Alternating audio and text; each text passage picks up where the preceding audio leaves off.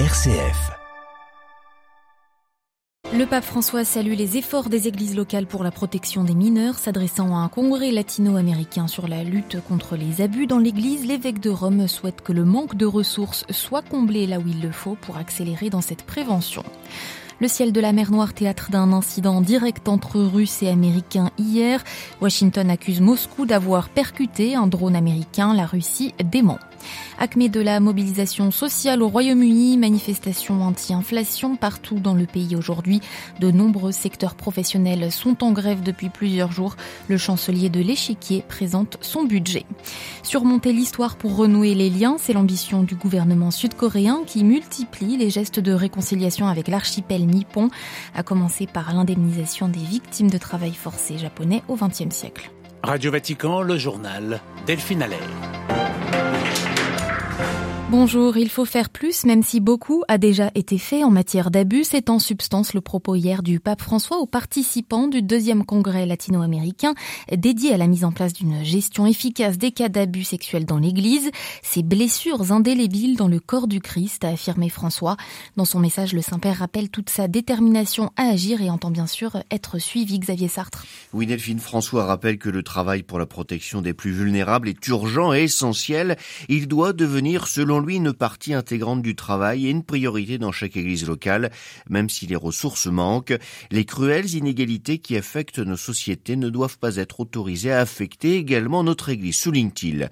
Beaucoup a été fait, reconnaît le pape, mais pas question de relâcher les efforts, surtout parce que certains n'ont pas pris la mesure du problème. Quiconque minimise l'impact de cette histoire ou le danger actuel déshonore ceux qui ont tant souffert et trompe ceux qu'il prétend servir, affirme-t-il. Et puis aussi, parce que les abus sexuels commis par quiconque dans l'Église ou qui se soit produit constituent un danger clair et actuel pour le bien-être du peuple de Dieu. Leur mauvaise gestion continuera à dégrader l'évangile du Seigneur aux yeux de tous, assure-t-il, et de poser une sorte d'obligation de résultat. Nous devons pouvoir constater que les enfants sont plus en sécurité dans notre Église. Pour voir plus clair dans ce qui a été fait ou non, le pape a demandé à la Commission pontificale pour la protection des mineurs de préparer un rapport indiquant les domaines dans lesquels des améliorations sont encore nécessaires. Merci Xavier Sartre. Le pape François qui a adressé une lettre au grand ayatollah chiite Ali al-Sistani rendue publique hier, écrite à l'occasion du congrès entre chiites et catholiques il y a quelques jours à Najaf en Irak. Deux ans après leur rencontre à ce même endroit, le souverain pontife évoque un souvenir reconnaissant de partage sur la solidarité, la paix et la défense des plus faibles. Information, détail à l'adresse vaticannews.va.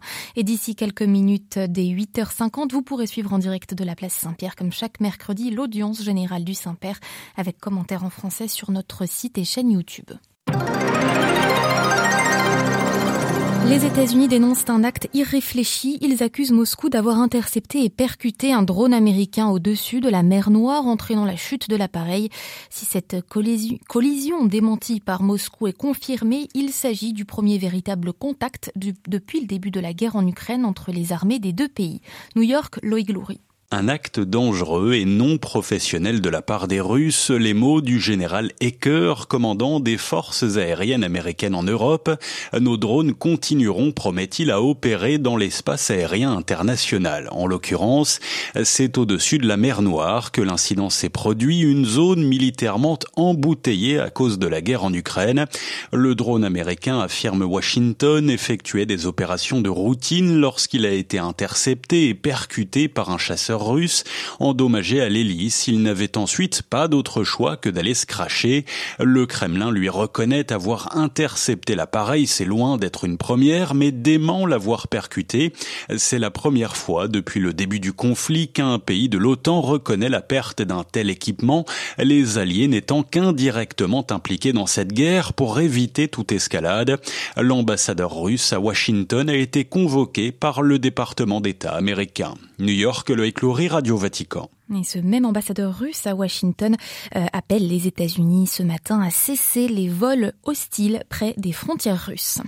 Euh, voilà 12 ans aujourd'hui que la guerre civile en Syrie a commencé. C'est le jour qu'a choisi Bachar al-Assad pour se rendre en visite officielle en Russie.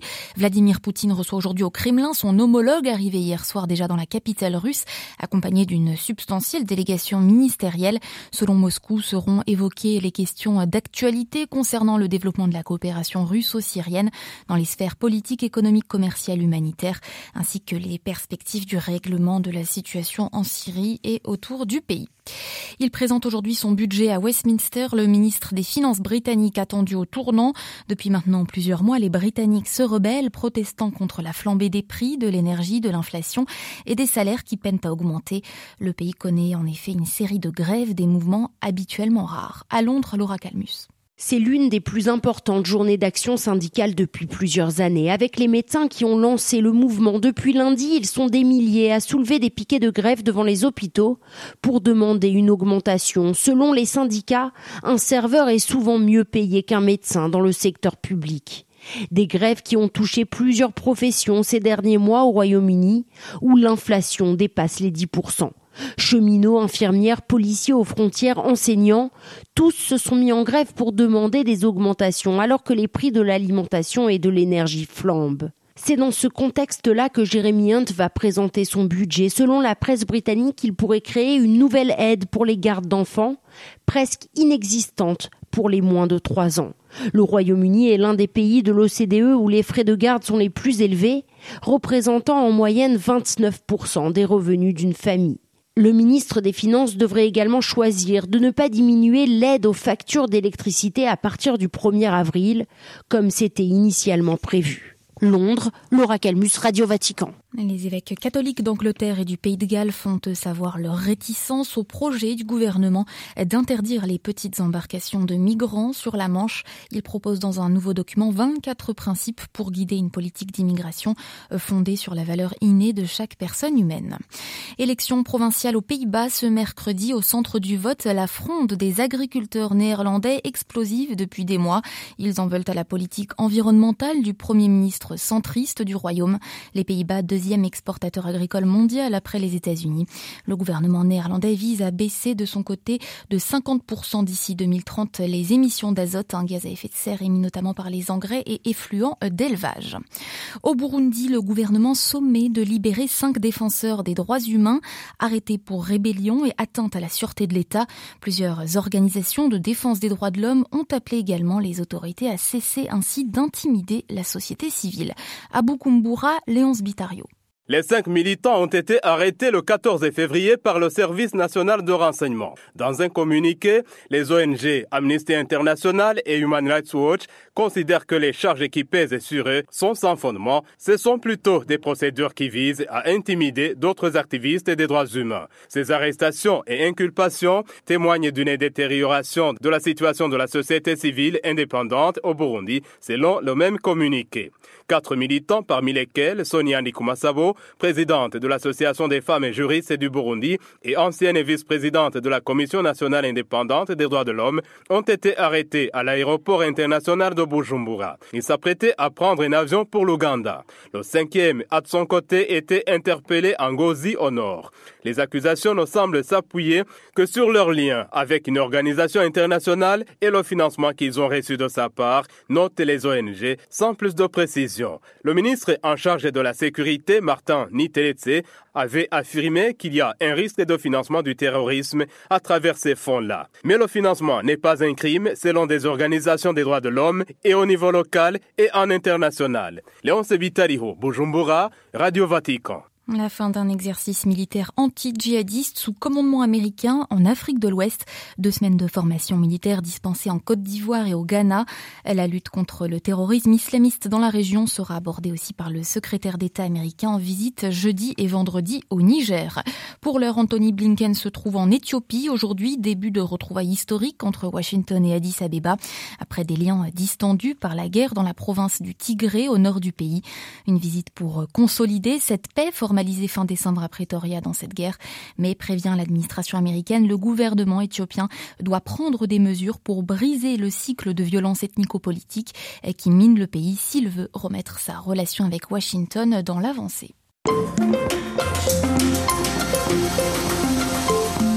Tourner la page d'années de tensions, de désaccords et même d'une guerre commerciale, c'est l'ambition du gouvernement sud-coréen qui multiplie ces temps-ci les gestes de réconciliation avec l'archipel nippon. Il a annoncé la semaine dernière un plan d'indemnisation des victimes de travail forcé euh, durant l'occupation japonaise de la péninsule entre 1910 et 1945. Selon Séoul, près de 800 000 Coréens auraient alors été contraints à travailler au Japon sans rémunération. Mais Tokyo considère que le sujet des réparations est déjà clos par des traités et refuse de voir des entreprises nippones verser des compensations financières. Ce sera donc une fondation publique financée par des firmes coréennes qui dédommagera les victimes. Demain, le chef d'État sud-coréen se rend au Japon, une première depuis 12 ans. Ce rapprochement est pourtant vivement critiqué par l'opinion publique en Corée du Sud. Alors comment comprendre les manœuvres du gouvernement sud-coréen? L'éclairage de Pascal Daïs-Burgeon, ancien diplomate spécialiste des questions coréennes au CNRS les raisons les plus sont les raisons extérieures. Les États-Unis, qui euh, entament une sorte de guerre froide avec la Chine, ont besoin de s'assurer que leurs alliés s'entendent entre eux. Autrement dit, il faut rapprocher la Corée et le Japon. Et euh, c'est ce que Washington essaye de faire, euh, souhaitant que Séoul et Tokyo puissent s'entendre sur les contentieux qui les opposent, et notamment deux contentieux, donc celui des travailleurs forcés et également celui des esclaves sexuels qui est au fond parallèle. Et je pense qu'il y a aussi des raisons internes. Il y a une alternance en Corée. Et lorsque le centre-gauche est au pouvoir, celui-ci est plutôt pro-entente avec la Corée du Nord et hostile euh, au Japon. en revanche, quand les conservateurs ou la droite, la droite forte, comme c'est le cas maintenant, reviennent au pouvoir, c'est l'inverse. Ils sont dans une attitude d'opposition systématique à la Corée du Nord et au contraire de conciliation vis-à-vis du Japon. Et c'est la situation dans laquelle nous trouvons. Le président Yoon veut s'entendre avec le Japon comme tous ses prédécesseurs conservateurs. La Corée du Sud a décidé cette fois d'indemniser les victimes à partir d'une fondation publique et non par les entreprises japonaises pourtant responsables de ce travail forcé. Pour quelles raisons? Ben, C'est bien cette orientation idéologique, hein. c'est-à-dire que pour plaire au Japon et aux partenaires japonais, puisque les grandes entreprises coréennes sont très liées aux grandes entreprises euh, japonaises, hein, eh bien, euh, pour leur plaire, euh, on décide de, transférer le remboursement ou l'indemnisation sur les entreprises coréennes et non pas sur les entreprises japonaises, ce qui, pour l'opinion publique, ne passe absolument pas. C'est un choix idéologique qui avantage les grands chebol, comme on dit, c'est-à-dire les conglomérats coréens, au détriment de l'opinion il est fort probable que cette affaire devienne très complexe pour le président parce que l'opinion est vent debout contre ce type de décision. Jusqu'où pourrait-elle euh, aller euh, cette opinion publique? Quels sont les risques de, de ce mécontentement? C'est difficile à dire. Euh, la vie politique coréenne est très euh, éruptive. Après tout, euh, la présidente Park a été obligée de quitter le pouvoir compte tenu de manifestations extrêmement virulentes concernant euh, ses échecs de politique intérieure. En revanche, son prédécesseur, lui aussi, avait beaucoup choqué l'opinion, avait suscité de grandes manifestations, mais n'était pas parti. Ben, tout est une question de mobilisation de l'opinion et de résistance de la part de euh, la classe politique, en tout cas de l'administration actuelle. Si les jeunes ne se mobilisent pas, sans doute que le pouvoir pourra passer. S'il y a une mobilisation de la jeunesse et, des personnes plus âgées, là, ce sera beaucoup plus difficile, sans doute, pour faire passer ce type de mesures. Et la Chine, dans tout ça, est-ce qu'elle euh, interfère euh, dans ce sujet-là? Alors, la Chine interfère en tant que menace, mais il y a une grande différence, forte hostilité du Japon euh, à l'égard de la Chine, beaucoup moindre en Corée, euh, qui après tout euh, est très liée économiquement. Hein. Il faut savoir que du point de vue commercial, la Corée est toujours déficitaire à l'égard du Japon, mais avec la Chine, c'est l'inverse. Autrement dit, la Chine est un partenaire absolument fondamental. La présidente Park, lorsqu'elle était au pouvoir, avait signé un accord de défense avec un bouclier anti-missile que la Chine n'avait pas du tout apprécié et la Corée a dû subir pendant trois ans des rétorsions économiques. Donc il y a un risque de rétorsion économique de la part de la Chine si euh, le choix de la Corée de se rapprocher du Japon et des États-Unis est trop marqué, ce qui ne va pas du tout euh, servir les intérêts économiques de la Corée. Donc là aussi, il y a un enjeu très complexe.